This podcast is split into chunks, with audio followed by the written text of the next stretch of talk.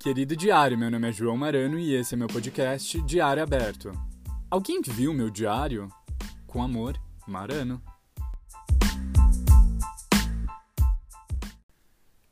Quando eu paro para pensar no meu primeiro encontro, já me vem uma leve vergonha. Eu era bem novinho e conheci um cara por um site de relacionamento. E depois de mais ou menos umas duas semanas conversando, a gente marcou um encontro no shopping da cidade. Eu tava tão nervoso, não sabia o que esperar, todo menino, todo ingênuo.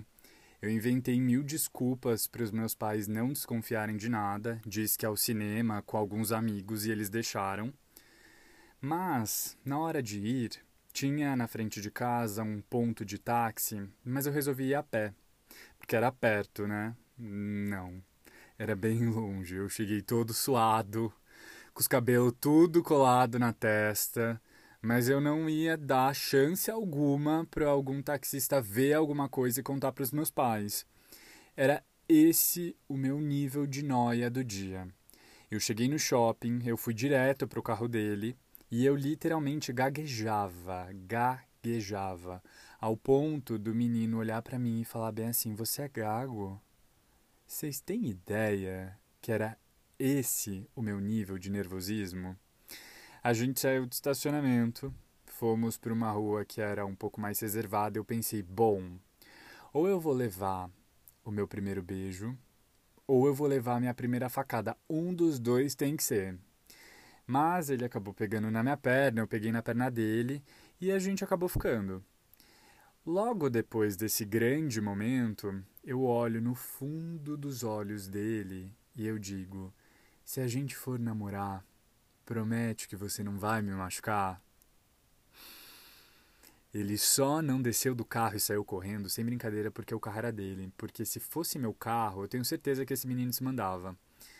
Já era tarde, isso era por volta de umas 10, 10 e pouco, e o date tinha começado, sei lá, umas 6, 7 horas. Então a gente já teve tempo de, de se conhecer, de ficar, ele me deixou em casa. E vocês aí do outro lado pensam que ele nunca mais falou comigo, que ele parou de falar comigo? Meu amor, a gente morava em cidade pequena, não tem como você desistir tão fácil das pessoas, porque você não, não sobra opção nenhuma. Aí a gente continuou se vendo por mais ou menos uns dois meses, até que teve um momento fatídico dele me contar que ele estava se masturbando na internet e as pessoas pagavam para assistir ele. Era tipo um site que você. Tipo um OnlyFans, eu não sei se vocês conhecem, que é esse site que você fica pagando para você ver os outros.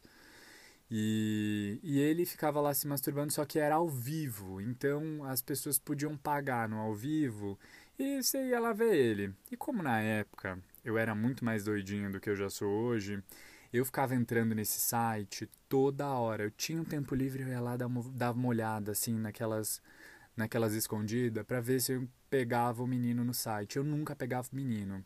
Também fuçava ele no Instagram, na época tinha aquela função de você conseguir ver uh, a foto que os seus amigos curtiam. E eu ficava o tempo todo lá tentando pegar alguma coisa. E ele sempre curtia a foto dos caras. Era impressionante. Ele sempre curtia, eu ficava puto. Puto, puto, puto. E aí, beleza. Eu era assim de saúde. Eu realmente é, é, ficava fazendo esse tipo de coisa. E eu fiquei, depois de um tempo, chateado porque ele não queria mais me ver. Hum, por que será, né, que ele não queria mais me ver? Não sei, não sei, não sei por quê. E eu acabei ficando chateado, eu e minha família fomos viajar. Teve, isso era meados de novembro, quando a gente parou de se falar. A gente foi viajar no fim de ano e a gente decidiu que eu ia vir para São Paulo cursar o meu ensino médio. E voltando da viagem, eu tinha que empacotar todas as minhas coisas, porque, né, eu tinha as férias de janeiro e já no começo de fevereiro iriam começar as minhas aulas, então eu tinha esse tempo para empacotar as minhas coisas, fazer a mudança, e eu ia me mudar com a minha avó na época para São Paulo. E eu falei, bom, por que não um outro date, né? Por que não? Eu tive um ótimo, um ótimo primeiro date na quando quando eu estava aqui, por que não ter um segundo? Marquei um segundo date. Começamos a conversar, o cara perguntou se eu já tinha ficado com outras pessoas na cidade, né? Porque cidade pequena, as bichas são tudo curiosas, quer saber se você já ficou com alguém, o que que rolou e tudo mais. Eu, ah, eu fiquei com fulano, assim, assim, assado e tudo mais. Ele, ah, mas o que que ele faz? Eu falei, ah, ele faz engenharia, tá em tal semestre. Na hora, o menino fala, pera, é o fulano? ele adivinhou assim, cheio. Falei, é, é o fulano. Ele tirou o celular do bolso, falou bem assim: Não, você não vai acreditar. Você sabia que vazou um vídeo dele transando com outro cara? Vocês lembram que ele me falou que ele estava se masturbando, né? Mas ele falou que ele estava se masturbando. Ele não falou que ele estava transando na internet e os outros estavam vendo. E eu fiquei tão chocado naquele momento que a única coisa que eu consegui pensar foi no que que eu fui me meter. João, no que que eu fui me meter. E de fato, eu não sabia no que que eu estava me metendo, assim como eu não sabia me relacionar da melhor forma e nem tratar ficante como ficante. E talvez até hoje eu não tenha entendido também, porque parece que tem vezes que eu entendo mais, tem fases que parece que eu entendo menos. Mas é por isso que eu resolvi compartilhar tudo isso com vocês, porque afinal vocês são meu diário aberto e com certeza a forma mais especial e sincera que eu já consegui compartilhar com alguém. Eu iniciei esse diário no TikTok como uma forma de interagir com os meus amigos durante a quarentena e isso foi tomando uma proporção que hoje nós somos 300 mil seguidores. E esse diário não estaria aqui se não fosse por vocês que me incentivaram a cada publicação, a cada e-mail, a cada inbox no Instagram. Eu agradeço de coração, de verdade, por cada um de vocês que, que fizeram disso uma realidade. E para não perder esse meu lado moleque, tô aqui, cá estou, de cueca, sentado numa almofada, tentando abafar esse áudio e gravando esse podcast para vocês. Mas logo que eu cheguei em São Paulo, era muita informação para digerir, porque pensa, um adolescente fazendo amigos novos, colégio novo, numa dinâmica de casa e de colégio completamente diferente. Antes eu morava com os meus pais eu passei a morar com a minha avó. E a gente morou na região do Paraíso, e eu tinha ganhado uma bolsa de estudos para estudar no Bandeirantes, e eu ia a pé todos os dias para o colégio. Inclusive, a distância era muito menor do que a do meu primeiro encontro. Então, toda aquela aquele meu momento de vida era voltado para os meus estudos. Rolava um contatinho ou outro, mas assim, nada demais. Inclusive, inclusive tem uma história muito boa do meu primeiro encontro. Logo que eu cheguei, eu baixei um aplicativo e conversei com um cara. No mesmo dia já marquei um encontro com ele, mas eu tinha que bolar o plano de fuga, né? Porque como que eu ia falar para minha avó que eu ia fazer qualquer coisa numa cidade que eu acabei de chegar? Não ia ter como. E a gente morava num hotel. E aí eu coloquei, na, no meu quarto não tinha fechadura. Então eu coloquei uns travesseiros para fingir que era meu corpo. E na porta da casa, né, do apartamento, eu não sabia o que fazer porque fazia muito barulho. Daí que eu pensei, descobri pela internet, nem lembro direito como é que eu fiz esse negócio, acho que eu pesquisei assim como como abrir sem fazer barulho. E eu coloquei uma pasta, uma folha de pasta, aquelas que são mais durinhas, para abrir a porta sem fazer barulho. Só que a pasta ia ter que ficar ali, porque não ia ter como eu, eu soltar, porque senão ia fazer barulho na hora que eu fechasse e ia fazer barulho na hora que eu voltasse. Ela não podia descobrir. Daí, coitada da minha avó, né? Deixei a minha avó destrancada pro neto dela ir aprontar. Fui pro carro do cara, zero química. Tipo, na hora já me bateu um arrependimento. Só que eu era tão novinho e eu não sabia fugir da situação, assim, de falar que não rolou química e, e vazar. E aí comecei a ficar com o cara e quem já deu uns pegas dentro do carro, uns pegas um pouco mais fortes, sabe que você fica suando, os vidros ficam todos embaçados, assim, fica uma coisa, fica uma sauna. E na hora recebi uma ligação da minha irmã, que morava em Curitiba. Onde você tá? Tô em casa. Não, não, você não tá. Você. Vovó acabou de me ligar, gritando por você ela deve ter confundido, né? Porque ela coloca no telefone dela netinho e netinha, ela deve ter me ligado sem querer. Onde você tá? Ai, tô num bar com os meus amigos e tudo mais. Dela, ok, vai para casa, né? Ou liga pra ela, vai pra casa. Na hora, paramos tudo, fiz o cara me deixar em casa, nem tchau dei, assim, eu só saí do carro correndo, nunca mais falei com o cara, coitado. saí correndo, a hora que eu cheguei lá, falei, nossa, avó, eu tava com uma camisa, sim, camisa não, uma, uma polo cinza, inteiro suado, inteiro suado. Eu, nossa, avó, tava chovendo, tipo, tava num clima mó seco, não tava chovendo. Ela nem discutiu assim, ela só foi dormir. E a gente nunca mais falou sobre isso. Mas ai, foi muito bom. foi muito bom assim a minha tática, né? Porque eu faço mal feito, mas eu faço mal feito da melhor forma possível, né? E anos mais tarde, é, e eu não tava mais morando com ela eu conheci um cara que ele morava mais ou menos umas três quadras de casa. E a gente começou a ter um casinho, assim, nada demais. Mas ele foi uma pessoa que impactou muito na minha, na minha história de aprender a tratar ficante como ficante. E o que eu mais gostava daquele relacionamento é que ele não me causava medo. Ele não me causava angústia. Ele era uma pessoa realmente bem, bem calma. Mas na ausência mais de espírito dele, né? Porque ele era uma pessoa presente de corpo, mas ele era uma pessoa um pouco ausente de espírito.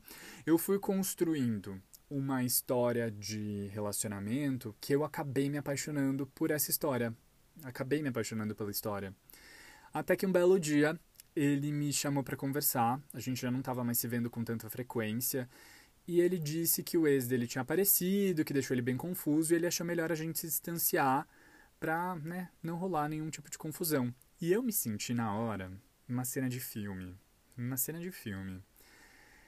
Pensei, pensei, pensei, não falei nada, daí tava com uma vontade de chorar. Falei, bom, curte a sua vida, entende? Vai, faz o seu, bem aquelas coisas assim de que você não sabe o que você tá falando, que você é muito adolescente, que você não tá entendendo o que você tá vivendo. Você tá vivendo, tipo, trauma, né? Eu estava vivendo trauma.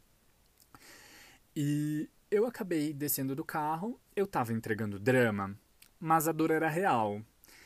Eu desci do carro, comecei a chorar, chorei as pitangas tudo, passei sobre isso, tipo, não, não sofri mais.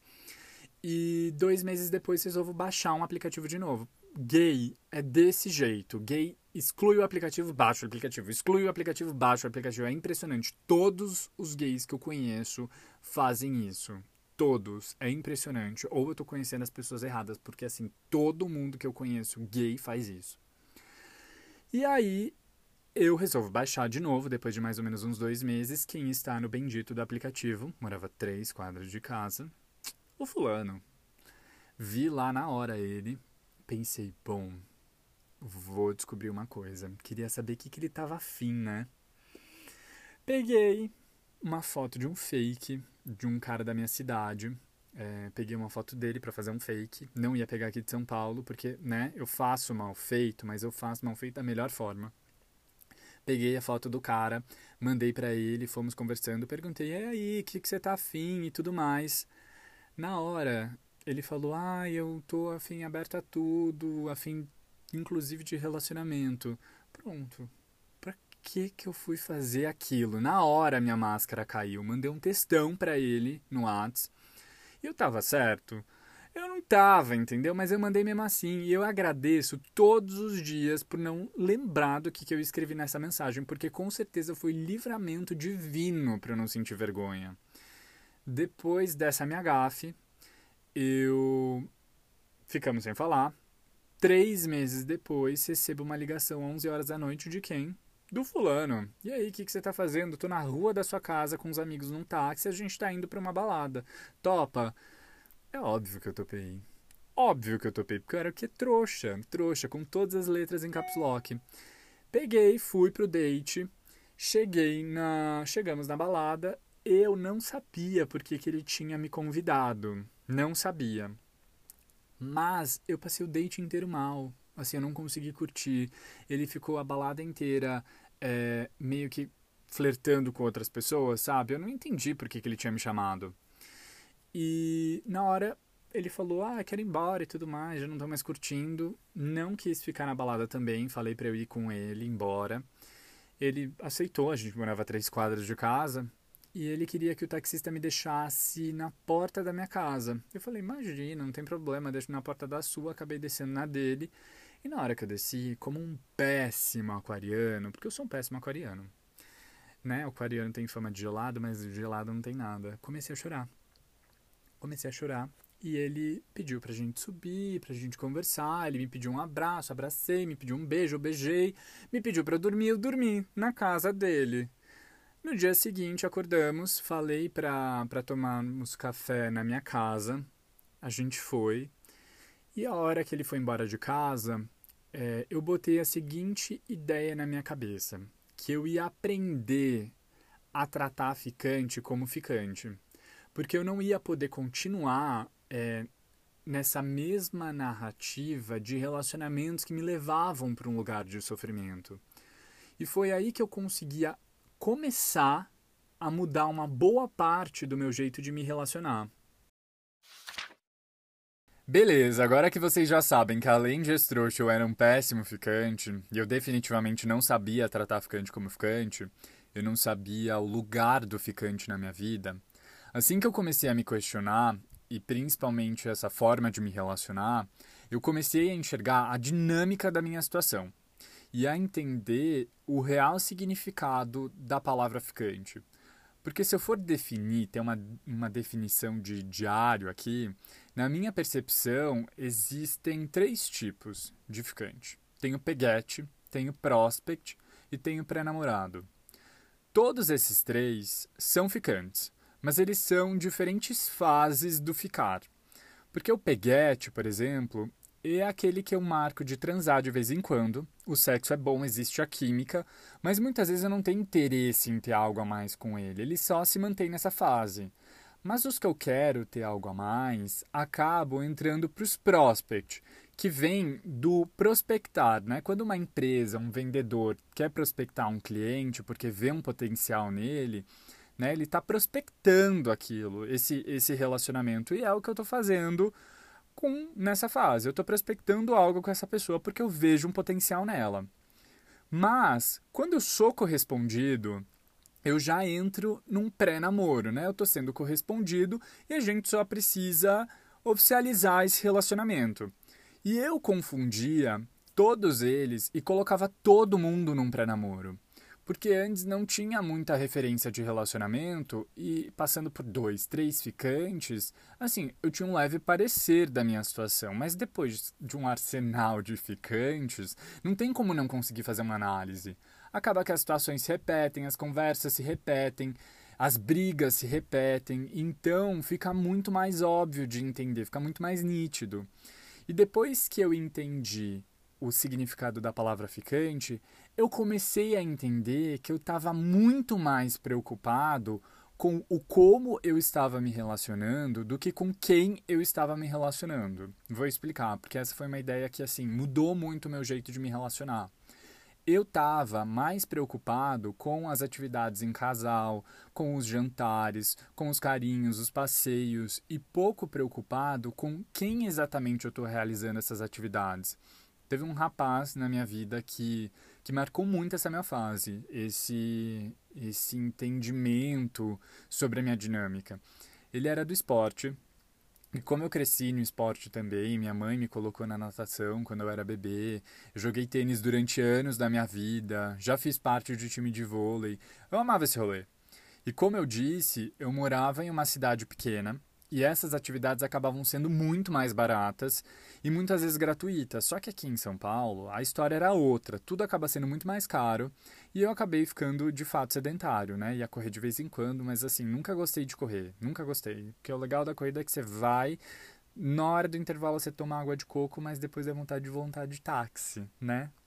E era esse o meu ânimo. Só que esse cara, ele tinha essa dinâmica que eu buscava há muito tempo para minha vida, porque ficar sedentário é muito ruim, você acaba ficando tipo cansado. E eu gostava, sempre gostei de fazer muito esporte, eu sou uma pessoa muito ansiosa, então eu acabo precisando fazer realmente a atividade que me canse, porque senão eu, eu fico muito agitado.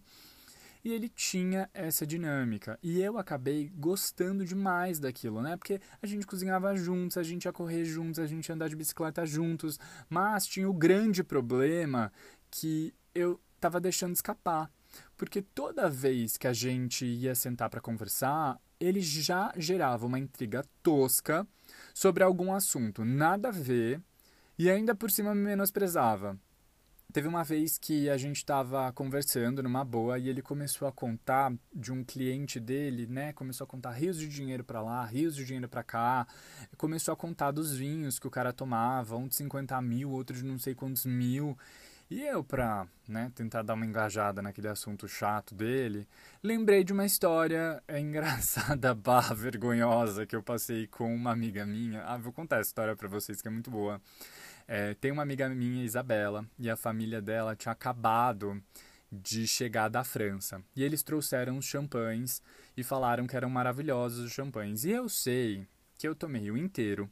A Isabela tomou outro inteiro e a família dela dividiu lá uma outra, uma terceira garrafa falaram o nome do champanhe, nunca, nunca ouvi falar, né? Tava acostumado a tomar o vinho mais barato do mercado. Achei aquele, aquela champanhe maravilhosa. Falei, maravilhosa, né? Vou comprar essa champanhe, muito boa. Fui no mercado e eu falei bem assim pro, pro funcionário que tava lá. Viu, você tem um pack de Dom Perignon? O cara me olhou assim, tipo, meio, meio desacreditado da minha pergunta, né? Aí ele. Então, eu acho que eu tenho duas garrafas. Se você puder me acompanhar, elas estão guardadas, porque ficava naquela, naquelas prateleiras guardadas que ficam as bebidas mais caras, só que era longe dos champanhes. E eu fiquei. É, deve ser bem mais caro. Quando eu cheguei lá, cada garrafa custava R$ 1.400 na época. E era óbvio que eu achar aquela bebida maravilhosa, acostumada a beber o vinho mais barato do mercado, aquilo foi maravilhoso. E eu tomei ainda fingindo costume, né? Assim, como quem bebe todos os dias.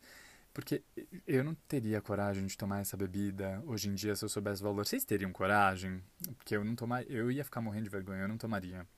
Mas eu contei essa história pro boy, né? Dando risada, ó, oh, meu Deus, um vinho, um champanhe caro, haha. E a gente podia dar risada disso e falar bem assim, nossa, realmente, bebidas muito caras. Porque ele não tinha essa realidade de, de comprar um champanhe de 1.400 reais e muito menos um champanhe de tipo 400. Ele não era dessa realidade. Só que ele olhou para mim e falou bem assim: Nossa, você não entende nada de bebida mesmo, hein? Você não entende nada de gente rica. Ele ficou super ofendido. Ele ficou super ofendido com uma realidade que assim não era nem dele. E eu fiquei tão chocado com aquilo, mas na hora eu reagi, tipo, da melhor forma possível. Eu não reagi, eu simplesmente fui embora. E quando eu era mais novinho, eu ficava angustiado, tentava entender o porquê da pessoa ter me tratado assim, mas é uma pessoa de mal com a vida, não é mesmo? Então, então não tem muito o que fazer. Mas esse ser me trouxe esse entendimento que eu estava mais preocupado com como eu estava me relacionando e pouco com o quem. Ele me entregava todas as atividades legais, porque a gente, né, fazia os esportes juntos, cozinhava juntos, o sexo era bom, então assim, tudo era muito incrível. Mas como que eu vou me relacionar com uma pessoa grosseira assim? Como que eu vou me relacionar com uma pessoa que você fala alguma coisa, uma história, e tipo, a pessoa já te dá uma patada? É sem condições, sem condições. E o início de relacionamento, eu tenho, eu tenho a seguinte percepção, que eu não vou ficar te explicando o óbvio. Eu não vou ficar explicando o porquê que ele tem que me tratar bem. Eu acho que ele tem que me tratar bem e ponto. A pessoa ser grossa no início de tudo já me dá indícios de como vai ser o nosso relacionamento, como ela vai ser durante o nosso relacionamento. E essa foi uma história dentro de várias vezes que ele me tratou mal. E por esse motivo eu comecei a focar mais com quem eu estava me relacionando. Porque essa ideia do como e do quem, elas não são excludentes. Porque, por exemplo, todo mundo tem um amigo, vou dar um exemplo com um amigo que eu acho que é mais fácil. Todo mundo tem um amigo que é muito legal, mas que nunca pode encontrar ou nunca quer. Aí fica aquela situação chata, pô, será que eu sou chato? A pessoa nunca quer. Será mesmo? Será que eu sou chato? E aí vocês têm essa noia.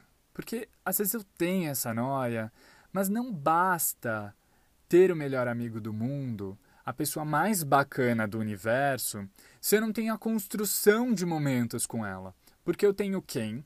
A pessoa legal, mas eu não tenho como, eu não tenho os momentos construídos com ela. Então, esse foi o momento de foco mais nas minhas conversas e também na forma como a pessoa conduzia esse nosso conhecer. Porque se eu tenho quem, a pessoa muito bacana do meu lado, uma pessoa é, teoricamente ideal, assim, o ideal da melhor da forma mais ideal possível, porque né, o ideal ele não vai ser 100% ideal, ele vai ser 80, vai ser 85, vai ser 90, mas está ótimo, né? Chegar no 80 já está maravilhoso. E quando eu chego no 80, eu tenho a pessoa maravilhosa e eu tenho os momentos legais também. Porque eu aprendo, nossa, fulano, eu gostaria de andar de bicicleta. Eu não gosto de andar de bicicleta, morro de medo de andar de bicicleta, mas você pode andar, fique à vontade. Mas não, tem gente que é assim, a pessoa ela não gosta, ela não quer, que você vá também. Então, eu não gosto de andar de bicicleta, não, vamos ficar assistindo aqui filme o dia inteiro, porque eu gosto de assistir filme o dia inteiro como que eu vou fazer isso? Como que eu vou me entregar a uma pessoa que também não quer que a gente construa momentos sozinhos também? Porque eu acho isso importante. Então, eu deixo de ser sobre então deixou de ser sobre comportamentos e passou a ser um controle sobre as expectativas. Porque era sobre expectativas esse tempo todo e eu não estava ligado, eu não conseguia lidar com as minhas expectativas e por isso eu colocava todas as minhas forças em parecer não emocionado aos olhos do outro, que são aquelas clássicas dicas para aprender a tratar ficante como ficante. Não durma com ficante, não faça carinho, entre várias outras coisas. E tudo isso só para poder desfrutar desse, desse compartilhar com a outra pessoa, né? Você gosta do outro, está vendo dicas na internet de como se relacionar, você está indo atrás de uma melhor dinâmica de vida, mas você está vendo dicas de como parecer que você não gosta do outro, como parecer ser mais frio possível. Isso não faz o mínimo sentido. Tipo, eu tô, eu tô fugindo da forma que eu sou, eu tô, eu tô escapando disso. Então, tudo isso. E depois disso, quer dizer, eu acabei concluindo que eu não conseguia ficar sozinho. E foi por isso que qualquer pessoa, qualquer rapaz que eu já tinha uma química, alimentava a ideia de relacionamento. Acho que seria um bom momento para a gente conversar um pouco mais sobre como eu coloquei tudo isso em prática, até o momento que eu conheci meu namorado, porque o tanto de DM, e-mail e comentário que eu recebi para contar essa história tá para mais de mil. Sabe por quê? Porque vocês são curiosos, iguaizinhos a mim. Teve uma seguidora que me mandou um e-mail indignada. Ela me conhece desde a época do Vine e eu fazia vídeos tocando piano lá. Vocês lembram desse aplicativo? E que eu sumi depois que o aplicativo acabou e ela me achou no TikTok, tinha ficado super feliz que eu tava namorando, mas que eu não contava como eu tinha conhecido meu namorado. Então, Larissa, se você estiver escutando esse podcast, seu momento chegou. Eu conheci o Pedro quando eu tinha 16 anos e ele não queria sair comigo de jeito nenhum, afinal eu era menor de idade, né? Certo ele. E contar uma curiosidade para vocês, eu sempre fui o mais novo do meu grupo de amigos. Eu na quinta série passava o recreio com o pessoal do ensino médio, eu não tô brincando, quando eu tinha 16, 17 anos, os meus amigos tinham 27, 28, e acho que a convivência dá uma envelhecida na gente, porque todo mundo acha que eu tenho sempre 10 anos a mais do que eu tenho, ou eu sou muito acabado e ninguém me fala, mas eu prefiro não acreditar nessa teoria, nessa hipótese. O que a gente acha maravilhoso quando é menor de idade ser levado como uma pessoa mais velha, mas depois a gente quer voltar no tempo. E ele me conheceu nessa época. Passou anos, nos encontramos de novo em um aplicativo de relacionamento e eu lembrava quem ele era, mas eu fiquei quieto para não passar um de stalker, né? Dar uma de Kelly Key e anos depois cantar Você nem me olhou, disse que eu era muito novo para você, mas agora que eu cresci você quer me namorar? Não rola. A gente acabou desenrolando no assunto, marcamos um encontro em um bar e eu me apresentei desde o começo pelo meu sobrenome, que é Marano. Então ele achou que aquele era meu nome mesmo. E já pro fim do date, tinha sido gostoso, a conversa tinha sido muito boa. Eu queria algo a mais, convidei ele para ir para minha casa, fizemos o que tínhamos para fazer. Mas, como eu já mostrei em alguns vídeos, eu morava em um estúdio, que é o famoso kitnet. E ele logo depois começou a olhar os meus quadros. E isso é tão coisa de primeiro date, olhar o quadro da casa dos outros. E quando o quadro da casa da pessoa é feio, melhor ficar quieto. E um dos meus quadros era o meu diploma de ensino médio. E na hora que ele viu, ele já soltou: Pera, você é o João do Bandeirantes? E a partir desse momento, esse menino começou a suar. Ele pingava, começou a ficar todo estranho. Mas eu vi que apesar dessa estranheza dele, ele tava na minha. Até que na hora dele ir embora, ele me solta um vê se não some, viu? Mas depois disso eu de fato dei uma leve sumida. Até porque eu não esperava ter algo a mais, eu nem queria, e tinha sido muito estranho o final daquele encontro. Mas eu resolvi dar uma chance. Então no segundo date eu fui para casa dele fazer um jantar e a gente começou a ficar com mais frequência. E ele desde então se mostrou bem interessado. Não fazia joguinhos de interesse, então foi muito tranquilo a gente se ajeitar como casal. E eu no começo até achei que eu não tivesse muito interessado, porque não rolava aquele frio na barriga, aquela obsessão, aquele medo do próximo passo. E isso foi muito dos dois lados, até que um dia a gente estava jantando na casa dele e começamos a conversar sobre a possibilidade de um namoro e foi a coisa mais bizarra, porque eu queria que ele fizesse um pedido meio formal, do tipo, quer namorar comigo? Mas ele falava, você quer que eu faça mesmo o pedido de adolescente? E eu olhei para ele com um olhar meio de pedinte, assim, meio de canto de olho, eu quero. E ele na hora me solta, então, você quer ficar comigo até a gente casar? E como eu gosto de tirar um sarro, eu sou um pouco sarrista, eu na hora já soltei, hum, vou pensar. Mas eu não tinha entendido o que ele de fato tinha me pedido. Eu tava lá, né, curtindo a música, tomando meu vinho, passou sem brincadeira uns dois minutos o lerdo aqui. Se tocou do que, que ele me pediu, deu, Pedro, mas você não me pediu em namoro, você me pediu em noivado. E ele, é, por mim eu já casava direto com você. E eu sei que muita gente deve estar tá, tipo, casa, casa logo, casa, pelo amor de Deus. Mas eu não aceitei. Eu falei, né, que a gente tinha que namorar antes, se conhecer e depois pensar nisso. E foi o que de fato a gente fez. Mas logo depois a gente começou a morar juntos. Enfim, ele acabou me convidando para morar com ele. E no fim, praticamente virou uma vida de casados mas que isso a gente vai ter tempo ainda de conversar melhor em outros episódios. Mas apesar de eu ter me mergulhado nesse meu relacionamento completamente, eu tinha saído desse padrão mergulho, que qualquer pessoa já me entregava, eu já me entregava completamente. E eu deixei de me apegar àquela narrativa de que a gente ia namorar. E quando essas ideias vinham na minha cabeça, seja de tipo, ah, eu vou namorar com essa pessoa, casar com essa pessoa, ou ideias também meio uns cenários de terror, né? Aquele cenário assim, ah, meu chefe vai me mandar embora. Qualquer tipo de cenário que não seja real. O meu psicólogo me deu o seguinte, o seguinte, a seguinte ajuda.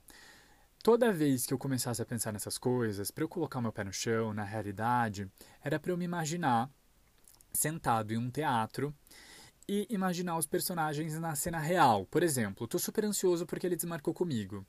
E tava tudo bem até então. Daí eu vou lá, sento no meu teatro e penso: mas a gente passou um final de semana super gostoso. Ele estava super animado quando me convidou, então eu vou acreditar que aconteceu imprevisto. E se não aconteceu, se ele de fato não quis, não vai ser eu que vai ficar quebrando a cabeça e conjecturando mil cenários de que ele não me quer mais, de que ele está saindo com outros. E se ele tiver? Eu já passei por tanto tipo de relacionamento do cara não querer mais sair comigo do nada, do cara que era fantástico quando a gente se encontrava, mas que nunca podia me ver, ou o que deixou de ficar comigo e apareceu namorando dias depois.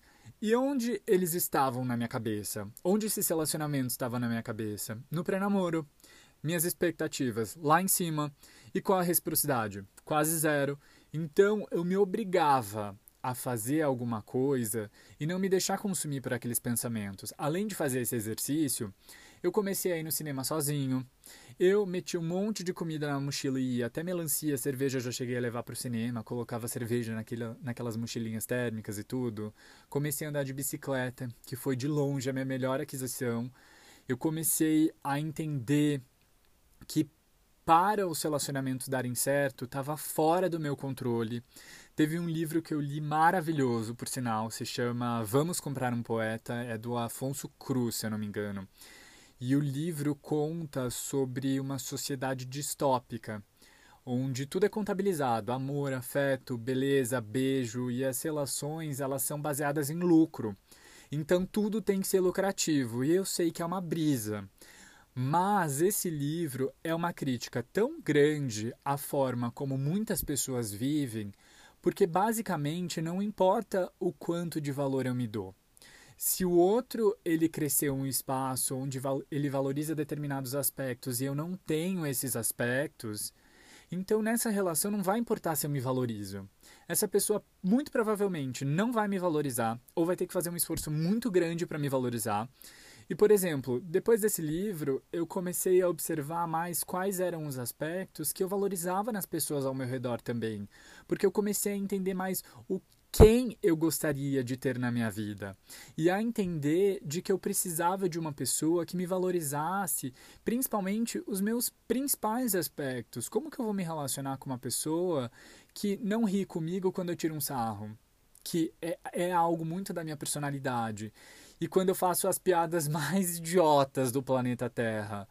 Eu quero uma pessoa que me valorize e que pelo menos não desvalorize os meus aspectos, né? Como, por exemplo, os outros caras que apareceram na minha vida, eles chegaram a desvalorizar determinados aspectos meus, de, ah, eu tô contando uma história, a pessoa me desvaloriza, mas eu adoro contar história. Então, quando eu cheguei quando um relacionamento chegava a um fim é, nessa fase da minha vida, eu me vi tão maduro eu não tentava enfiar o meu valor goela abaixo do outro e que outras pessoas viriam. E veio, de fato veio. Veio um relacionamento que eu em nenhum momento tratei ele com indiferença para ele se sentir atraído por mim ou vice-versa. Eu entrei de coração aberto, eu dei uma chance para viver aquilo, eu entendi que ele era uma pessoa bacana, entendi as fragilidades dele aprendi a escutar e, gente, como é bom escutar. E essa é uma dica muito, muito, muito boa que eu dou para qualquer amigo que quer entrar em um relacionamento. A gente tem que entrar em um relacionamento sabendo escutar. A gente não pode entrar em um relacionamento achando que as coisas vão ser do nosso jeito, que a gente vai ter uma pessoa perfeita, porque muitas vezes pessoa, as pessoas passaram uma vida agindo de uma determinada forma e não é só porque é, eu quero ou acho ruim que essa pessoa vai mudar. Muitas vezes o outro não vai mudar. E muitas vezes aquilo que eu acho ruim para o outro é a única solução possível. Ou é a única solução que ele de fato quer. E eu posso dar vários exemplos. Vou dar um que aconteceu de verdade na minha vida. Uma pessoa que não curte fazer a limpeza da casa durante o fim de semana, que no caso sou eu, e o outro que curte, que no caso é o Pedro. Então, se eu e ele a gente não conversa, rola um desentendimento, que de fato rolou um desentendimento sobre isso. E são essas coisinhas pequenas que vão se juntando e formam uma armadilha total para um início de relacionamento. E quando a gente escuta, rola um entendimento do porquê o outro age de determinada forma. Olha, me desculpa, eu não gosto, eu, eu tô cansado, final de semana eu quero relaxar, eu gosto de fazer as coisas da casa durante a semana. E essa pessoa não está fazendo aquilo porque ela é sua inimiga. Eu não posso entrar em um relacionamento achando que o outro é meu inimigo. Não posso. Muitas vezes o outro não sabe que o comportamento dele está te fazendo mal. E tá aí a importância de conversar, de aprender a escutar, que é totalmente diferente de competir, totalmente diferente de fazer joguinho. Assim, óbvio que eu sei que existem pessoas cuzonas que a gente tem um motivo plausível para não gostar que essa pessoa faça determinada coisa e essa pessoa vai lá e faz mesmo assim, quase como se fosse para te irritar. E eu não gostaria de estar do lado de uma pessoa assim. Então é por esse motivo que eu acho que as pessoas têm que entrar em um relacionamento de coração aberto, ouvidos abertos, porque muitas vezes é, eu não vou concordar, mas pelo menos eu vou entender o porquê dessa pessoa agir daquele jeito. E isso é dos dois lados. As pessoas precisam conversar, porque todo relacionamento vai aparecer pessoas com manias diferentes, jeitos diferentes, e se a gente não aprender a se comunicar, fica realmente muito, muito, muito difícil a comunicação. Tá certo, pessoal? Lembrando que esses são apenas desabafos do meu diário e que, se persistirem os sintomas, o médico deverá ser consultado. Infelizmente, esse episódio está chegando ao fim e ainda bem que chegou, porque minha bunda já está doendo de ficar sentado. A princípio será um episódio todas as semanas, eu ainda estou avaliando essa possibilidade, mas vocês poderão acompanhar tudo pelo meu Instagram e TikTok, que é o arroba Marano Rodrigues. Aproveitem para me contar lá o que, que vocês acharam deste episódio e também gostaria de agradecer a todos que ouviram até aqui. E também um agradecimento especial para as pessoas que me ajudaram na criação desse podcast, minha amiga e podcaster Ana Dutra Vaz, a minha amiga Isabela dos Champanhes Caros, que sempre me ajudou e está escutando esse podcast comigo para me ajudar a construir ele, a Bárbara do Spotify e ao meu namorado Pedro, que apesar de ter ouvido esse podcast com muitos ciúmes, pois de acordo com ele eu conto as histórias com tanto detalhe que ele consegue me imaginar nesses dates. Escutou comigo umas 10 vezes e me ajudou para que tudo isso acontecesse. É isso, um beijo.